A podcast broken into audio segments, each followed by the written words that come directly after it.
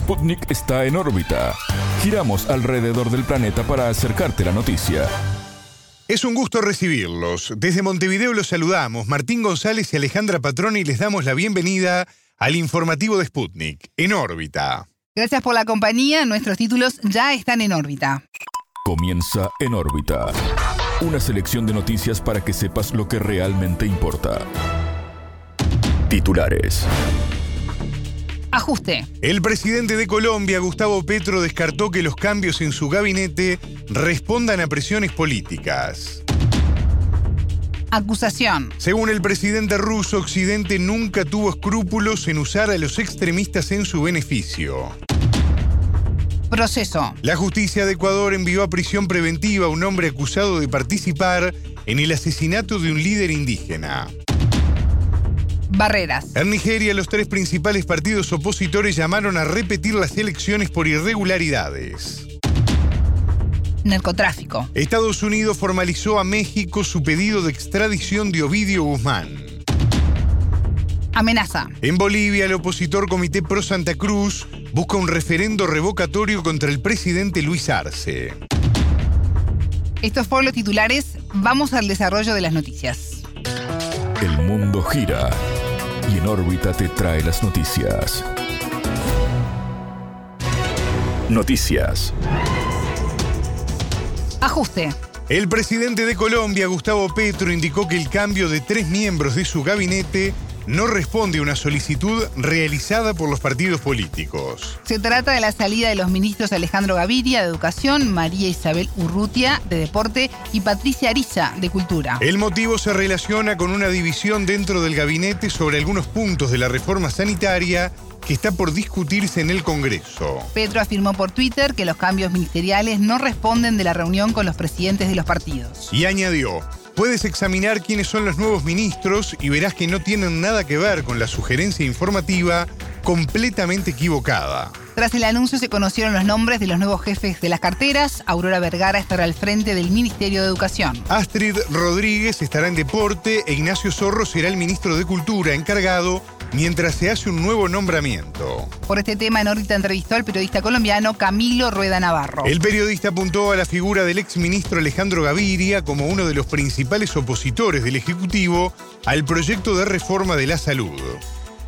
De los ministros salientes, Alejandro Gaviria, quien se desempeñaba en educación y quien también había sido ministro de Salud durante el gobierno de Juan Manuel Santos, era el principal crítico del proyecto de reforma a la salud por cuanto su postura propendía por la defensa de las empresas promotoras de salud, las EPS, que son entidades privadas que tienen un rol importante en el actual sistema de salud colombiano y Gaviria se había expresado en contra de reformar o de cambiarle el rol a las EPS que contrae el proyecto de Petro.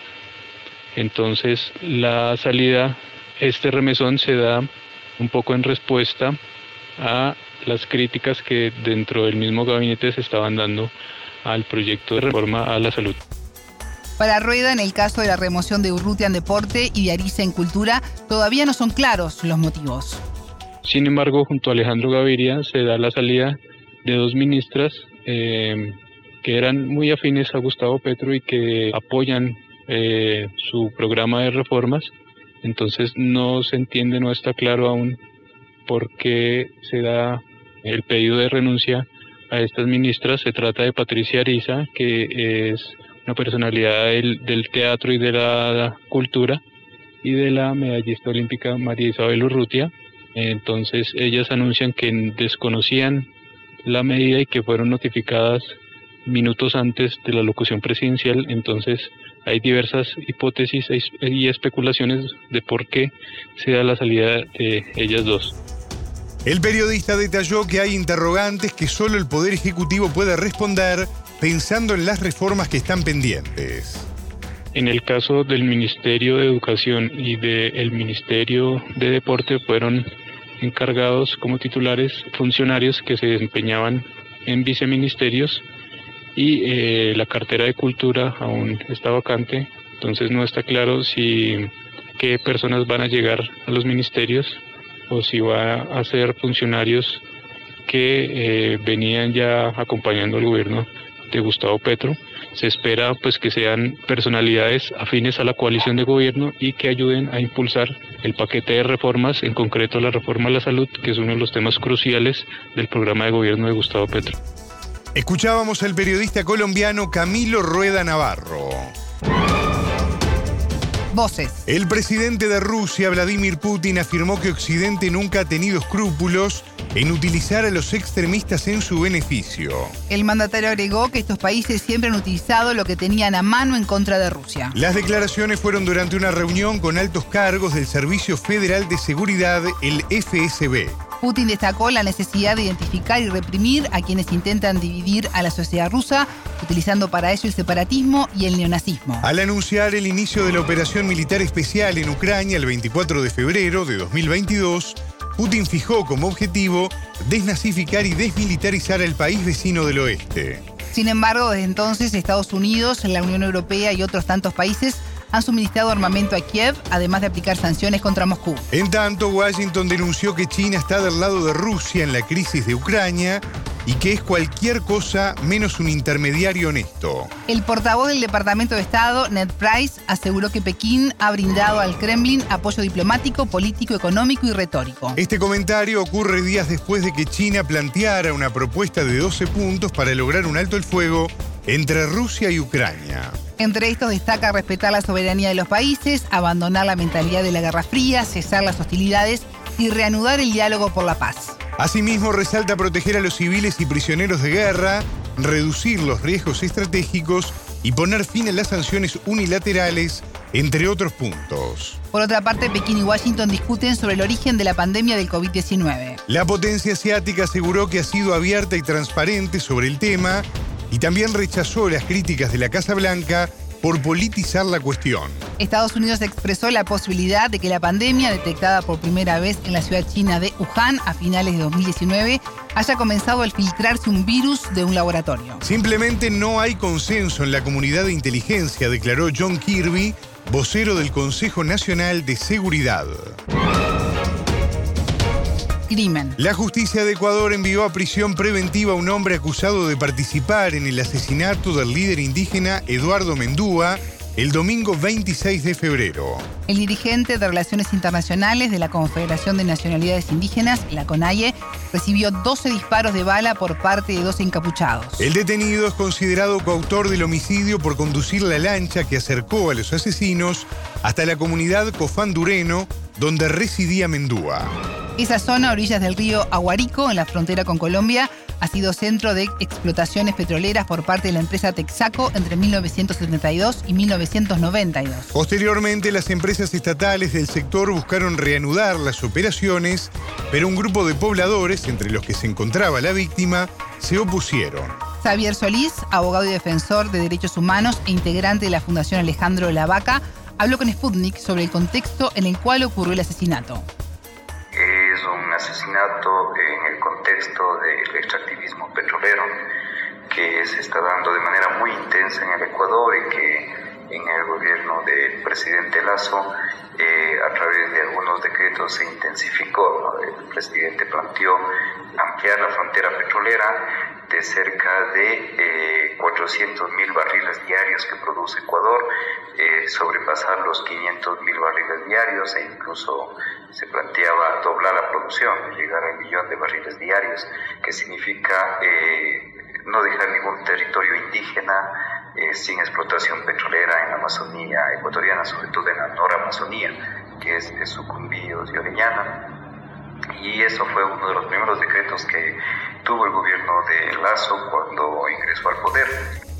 La estatal Petroecuador pretende explotar 30 pozos en la zona pese a una resolución de 2018 de la Defensoría del Pueblo sobre la falta de consulta a los pobladores. Esto provocó un repunte del conflicto entre quienes apoyan las actividades petroleras por el beneficio laboral que supondría y quienes se oponen. Jorge Acero, defensor de derechos humanos y ha llegado a Mendúa, explicó a En órbita la situación. Hace ocho meses una radicalización de alguna manera de esta división en cuanto que parte de, las comunidades o de la comunidad liderada por Mendúa, entre otros, se de alguna manera, impidiendo el acceso de la trocha del camino que ya se había iniciado por parte de la empresa Petroecuador y trabajando algunos comuneros de Cofandureno.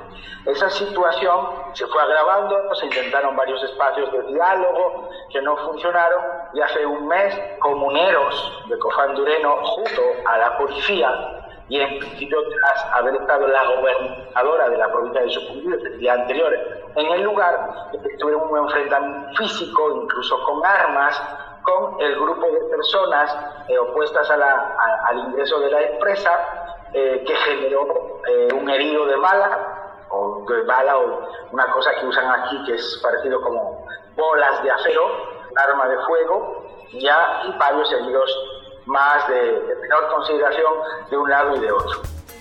De acuerdo con los entrevistados, la estrategia de dividir a los pobladores es reiterada por las empresas. Así lo explicó Solís. Las empresas petroleras, en el caso concreto de Petroecuador, tienen una práctica que no respeta los derechos humanos. Eh, su práctica es eh, empezar con un proceso de división comunitaria, eh, acercar a dirigentes, a ciertos dirigentes, eh, para que acepten el ingreso de las plataformas petroleras y luego eh, generar divisiones al interno de la comunidad. Esta es una práctica, este es un modo operandi ya establecido en la industria petrolera y también es similar en otras áreas extractivas. De la misma forma pasó con el caso del pueblo eh, Cofán de Dureno, un grupo se dividió, se puso a favor de la empresa petrolera, a veces a cambio de promesas de puestos de trabajo, a cambio de, de indemnizaciones mínimas que no corresponden a la ley, pero sin embargo que a veces significa para los pueblos indígenas algo, ¿no? que son pueblos olvidados en Ecuador. Escuchábamos a Xavier Solís, abogado y defensor de derechos humanos, y a Jorge Acero, defensor de derechos humanos de Ecuador barreras. En Nigeria, los tres principales partidos opositores llamaron a repetir las elecciones por irregularidades. Estos son el Partido Democrático de los Pueblos, el Partido Laborista y el Congreso Democrático Africano. A su vez, reclamaron la renuncia del presidente de la Comisión Electoral, Mahmoud Yakubu. Las fuerzas políticas opositoras denunciaron manipulación de los resultados por los retrasos en la publicación de las actas en Internet. Otra acusación apunta que hubo resultados cancelados en zonas consideradas bastiones de la oposición. La misión de observación electoral de la Unión Europea en Nigeria realizó advertencias en un informe preliminar publicado el lunes 27. En el texto cita retrasos en los procesos electorales, así como la escasez de información sobre portal de resultados del que dispone. Hasta el momento, el candidato del oficialista Congreso de Todos los Progresistas, Bola Tinubu, lidera el recuento de las presidenciales. Estas son las sextas elecciones generales en la economía más grande de África desde el regreso de la democracia en 1991. Nigeria es la nación más poblada del continente, con 213 millones de personas y el séptimo productor de petróleo del mundo. Unas 93 millones de personas estaban autorizadas para votar en los comicios presidenciales y parlamentarios que tuvieron lugar el domingo 26 de febrero. Unos 37 millones de votantes registrados tienen entre 18 y 40 años de edad. El candidato vencedor debe lograr la mayoría de los votos y 25% de los sufragios en al menos dos terceras partes de los 36 estados. En caso de que ninguno lo logre, se celebrará una segunda vuelta entre los dos aspirantes más votados en un plazo de 21 días. El presidente electo deberá enfrentar problemas como el combate a grupos afines al terrorismo islámico, y también combatir el desempleo, la pobreza y la suba de la inflación. Avance. Estados Unidos formalizó su pedido de extradición de Ovidio Guzmán.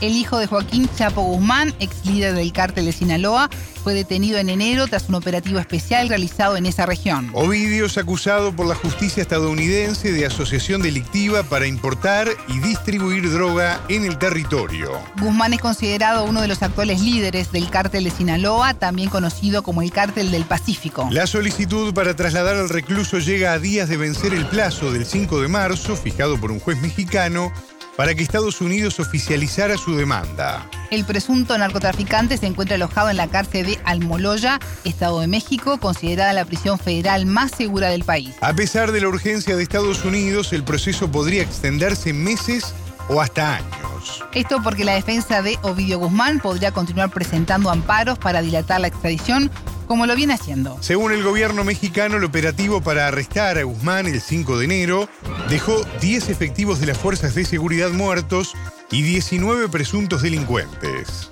A finales de 2019, el mando militar había señalado a Ovidio Guzmán como uno de los principales traficantes de metanfetaminas y fentanilo a Estados Unidos. Por su parte, el embajador de Estados Unidos en México, Ken Salazar, pidió recientemente que el detenido sea extraditado para poder recibir los castigos que merece. Sobre la captura del hijo del Chapo Guzmán, el presidente mexicano Andrés Manuel López Obrador destacó la acción nacional con autonomía e independencia. De esta forma negó que Estados Unidos haya colaborado en tareas de inteligencia con los servicios del país. Amenaza. En Bolivia, la oposición nucleada en el Comité Pro Santa Cruz anunció para el mes de mayo el inicio de trámites para activar un referendo revocatorio contra el presidente Luis Arce. El presidente del Comité Pro Santa Cruz, Fernando Larach, dijo que la decisión se conecta a la negativa del gobierno de promulgar una ley de amnistía para quienes considera presos políticos. Los cívicos dieron un plazo hasta el 25 de febrero para que el Ejecutivo de Arce amnistiara a dirigentes recluidos. Entre quienes reclaman desde el comité está el gobernador cruceño Luis Fernando Camacho, aprendido por cargos de terrorismo. Se han cumplido los plazos, la pregunta es bastante clara y se debe realizar a partir de mayo. No nos desesperemos, vamos con calma, señaló Larach. La norma establece que a iniciativa ciudadana se pueden iniciar procesos revocatorios contra autoridades una vez que se hayan cumplido con la mitad de su mandato. Para ello se debe recabar al menos un millón y medio de firmas bajo supervisión del Tribunal Supremo Electoral y posteriormente convocar a un referendo. Enrita entrevistó a Emilio Andrés Rodas, de Columna Sur del gobernante Movimiento del Socialismo, el MAS. La oposición nunca entendió las necesidades de la población y genera anuncios que solo sirven para crear inestabilidad, dijo. Toda esta inestabilidad política que se vive eh, también es en gran parte a partir de, del manejo, de la manipulación que hay eh, de los medios de comunicación, ¿no? porque los medios de comunicación más grandes que hay aquí en, en Bolivia son administrados, son eh, propiedad de, algunas familias que claramente no están o son totalmente opositores al, gobierno. Entonces preocupa, preocupa porque eso le da inestabilidad a la gente, ¿no? Le da incertidumbre a la gente. O sea, la gente ahora, la población en general necesita trabajo, necesita garantías, necesita recursos, necesita estabilidad y con noticias y anuncios como este de desestabilización no la tienen. Entonces eso también es algo que la oposición de Bolivia nunca ha entendido. Desde, podríamos hablar incluso desde el golpe de Estado de 2019, pero incluso desde antes, eh, la oposición nunca ha entendido realmente las necesidades de la población. Entonces a partir de eso es que nos propone una agenda política que nada tiene que ver con la realidad. Entonces, lo que se ve en las calles es totalmente diferente a lo que se vive en la cabeza de, estos políticos opositores. A criterio de Rodas, si la instancia de referendo se concreta, el oficialismo tiene grandes chances de salir victorioso. Desde el 2005, la única elección que ha perdido el gobierno ha sido la del referéndum, cabalmente. Entonces, yo creo que si es que logran de alguna u otra manera llevarnos a un revocatorio, bueno, eso se definirá en las urnas, ¿no? Ya el presidente Evo Morales, del mismo partido, ha ido también a un referéndum revocatorio en otro contexto, naturalmente, pero ha salido victorioso y, ha sido un, un punto de quiebre que ha marcado también la agenda política y ha marcado también a los actores. Yo creo que si es que se dan las condiciones y llegamos a un referéndum revocatorio, eh, se reúnen los requisitos, se realiza todo el trámite o todo el procedimiento que se debe si es que se llega a aprobar la ley en la Asamblea. Yo creo que también el gobierno tiene grandes chances porque pese a que ahora estamos en un momento difícil dentro del proceso, en el que hay ciertas disputas internas, siempre han habido las disputas internas, pero al momento de la definición electoral, eh, estas disputas se dejan a un lado y se prima el bien mayor. El entrevistado se refirió al peso que puede tener en una eventual consulta el uso que quiere hacer el Comité Pro Santa Cruz de la prisión del gobernador cruceño. En ese sentido manifestó que tratar de amenazar con un revocatorio un gobierno democrático evidencia el nivel de ignorancia de los sectores opositores. Ellos ahora nos están mostrando como si el gobernador Camacho fuera un preso político más, ¿no? Sin embargo, no es así. Claramente no es así. La justicia está actuando y no es por necesidad del gobierno que Camacho está preso, ¿no? Sino es porque la gente de las 38 personas que murieron en el proceso del golpe, a causa de, la bala eh, militar y policial, de la represión, y articulados también por este señor, necesitan justicia. Esa gente necesita justicia y se está haciendo justicia. Ahora, tratar de, amenazar con un revocatorio a un gobierno democráticamente electo y decirnos que si no liberan a Camacho a los supuestos presos políticos, no va a haber tranquilidad en Bolivia, es también parte del desconocimiento y de la ignorancia que tienen estos sectores opositores. Estos sectores tienen un gran desconocimiento por cómo ver las cosas, cómo asumir las cosas, cómo vivir la realidad, la, economía, el bolsillo de la gente está muy golpeado ahora y las personas no, ya no salen a las calles por la libertad de Camacho. Escuchábamos a Emilio Andrés Rodas, militante de Columna Sur del gobernante Movimiento al Socialismo Más. Estas fueron las noticias. Es momento de hablar de inteligencia artificial. Una mirada a la vida social y política de la región.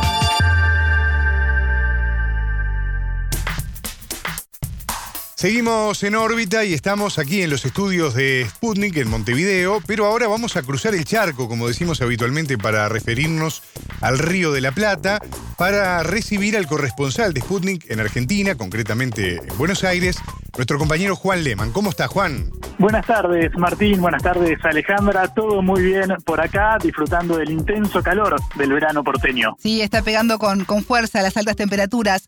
Juan, estuviste trabajando sobre el chat GPT, una herramienta de inteligencia artificial capaz de crear contenido, como por ejemplo un discurso. Contanos un poco qué pasó en Argentina con esto.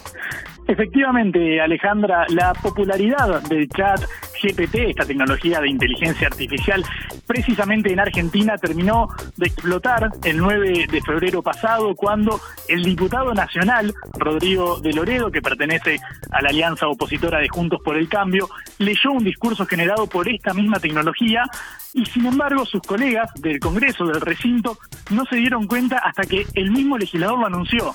Es decir, que eh, su alocución pasó desapercibida como si hubiese escrito el discurso él mismo. Pasó la prueba. Claro, exactamente, exactamente. Y nadie lo notó hasta que él mismo lo, aclaró luego. Por supuesto, esto generó una estrendosa repercusión desde los elogios por haber insertado en agenda esta inteligencia artificial hasta, por supuesto, las críticas por haber dejado su trabajo en manos de una inteligencia artificial en lugar de cedérselo a alguno de sus asesores.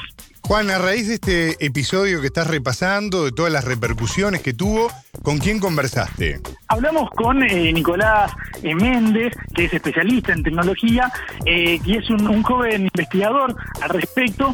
en su análisis, básicamente, él lo que hace es tildar de revolucionaria a esta herramienta. También remarca que va a impactar indefectiblemente en la vida de todas las personas y no solamente dentro del mundo pequeño de la inteligencia artificial Concretamente, si les parece, escuchamos lo que dijo Méndez en diálogo con Sputnik. Hay dos puntos. El primero es funcionalmente lo que este chat le puede dar a la gente a pie, es decir, cualquier trabajo convencional que tenga al menos una cuota de escribir o de ser creativo o de crear cosas basadas en texto, eso ya está completamente revolucionario aquel que prueba el chat se da cuenta que lo puede usar para decenas de tareas y decenas de proyectos individuales. Y el segundo punto que también es muy interesante es que afecta absolutamente a todos y eso es bastante diferente a las revoluciones previas. ¿Por qué? Porque eh, siempre se habla de nichos, siempre se habla de sectores generalmente tecnológicos que se ven afectados por un lanzamiento nuevo, pero esto afecta absolutamente a todo el mundo y es cuestión de tiempo para que más y más rubros se vean afectados. Juan, mientras escuchaba a Nicolás Méndez, pensaba que la polémica que genera el uso de la inteligencia artificial ya está instalada. Eh, esta herramienta es bastante reciente. Exactamente, el producto fue lanzado el 30 de noviembre por la empresa fundada por Elon Musk y Sam Altman y solo en enero, para ilustrar la repercusión que ha tenido, solo en enero fue visitada por más de 600 millones de personas alrededor del mundo. Por supuesto, el atractivo central de la innovación consiste en la utilidad que tiene para realizar tareas creativas básicas, pero también complejas, por ejemplo, desde redactar un correo electrónico hasta pensar el nombre de un producto para una compañía, por ejemplo. Eh, si les parece, así lo pone en palabras Nicolás Méndez. Cualquier persona que escribe mails, estamos hablando de un administrador, estamos hablando de un contador, cualquier persona que esté en contacto con una computadora y como parte de sus tareas tenga que eh, generar algún tipo de texto o haya alguna cuota de creatividad en su trabajo, eso ya está completamente obsoleto de alguna manera, porque el mm. chat lo puede hacer mucho más rápido, tiene un estilo mucho más profesional y dependiendo de las cualidades que se le quiera dar. Ya lo puede hacer mucho mejor que cualquier persona. Y ese es el problema principal. Va a haber procesos tediosos que ya no se tengan que hacer. Por ejemplo, el hecho de escribir un correo largo sobre temas genéricos que a veces se pueden repetir. Por ejemplo, la introducción para un mail o, por ejemplo, la mejor manera de plasmar una idea en un correo electrónico. Eso ya lo puede hacer GPT porque revisa una base de millones de correos anteriores con las mejores prácticas de gente que ya lo pensó antes que vos.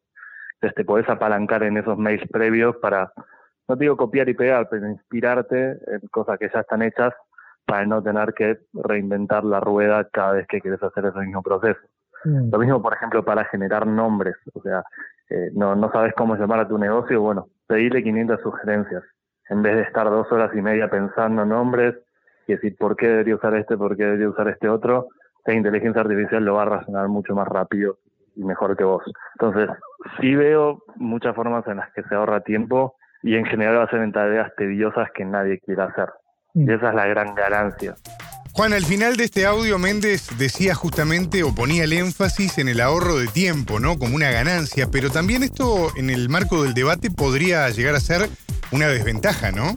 Efectivamente, según el especialista, esto presenta una serie de desafíos a afrontar. Sin embargo, las ventajas por el momento parecerían ser superiores. Por ejemplo, el analista Enrique de Fraga, con quien también conversamos, remarca que esto puede potenciar la creatividad humana. Sin embargo, obviamente vale la pena pensar en el largo plazo. Y en este punto, eh, el chat GPT puede conllevar amenazas concretas para los trabajadores. Esto considera Méndez al respecto el hecho de que seamos peores que la IA o menos eficientes que la inteligencia artificial en hacer estas tediosas, quiere decir que ahora tenemos un competidor para nuestro puesto de trabajo que es mucho mejor, es más rápido y es más barato que nosotros.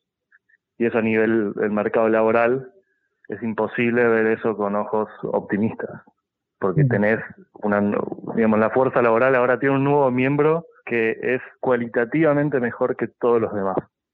Y eso solo había pasado dos veces hasta ahora. La revolución industrial y en la revolución tecnológica de los 60, bueno, 60, 70, 80, cuando todo se empieza a computarizar. El problema es que el mercado laboral supo adaptarse en ese momento porque al principio, en la revolución industrial, el humano pasa a hacer tareas más mentales o que requieren creatividad versus trabajo manual, y en la revolución del siglo XX de las computadoras, la gente empieza a administrar esas computadoras y sigue volcándose el trabajo más creativo para, por ejemplo, dejar de hacer cálculos a mano o dejar de hacer planillas a mano para que las computadoras las hagan. El problema de la inteligencia artificial es que cubre absolutamente todos los aspectos de la creatividad humana y no hay cosa que el humano pueda hacer mejor que la inteligencia artificial en un futuro. Entonces, tenés sí un tiempo intermedio donde se van a requerir humanos para manejar inteligencias artificiales, se va a requerir el toque humano, lo que se llama el toque humano, pero solamente cuestión de tiempo hasta que eso sea mejor emulado por una inteligencia artificial que de vuelta es más barata, mejor y hace exactamente lo que le decís. No hace juicios laborales, no falta el trabajo, no se enferma, no acepta un sueldo, o sea, no hace falta pagarle, no hace falta echarlo, no hace falta absolutamente nada. Es una especie de empleado ideal que viene a llevarse todo. Muy interesante, Juan, el tema que trajiste en este día en órbita y lo que genera a nivel ético y de debate por su utilidad. Eh, que no nos falte, ¿no? Qué importante el toque humano. Te agradezco, Juan, eh, compartirlo con nosotros. Si te parece, volvemos a hablar en cualquier momento. Por supuesto, el chat GPT va a dar mucha tela para cortar y desde Sputnik desde ya estaremos siguiendo de cerca todas las novedades que surjan. Le mando un beso. Miradas. Los corresponsales de Sputnik acercan los temas más destacados de su país.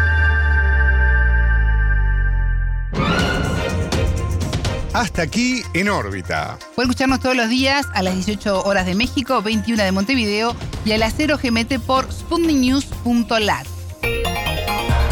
En órbita.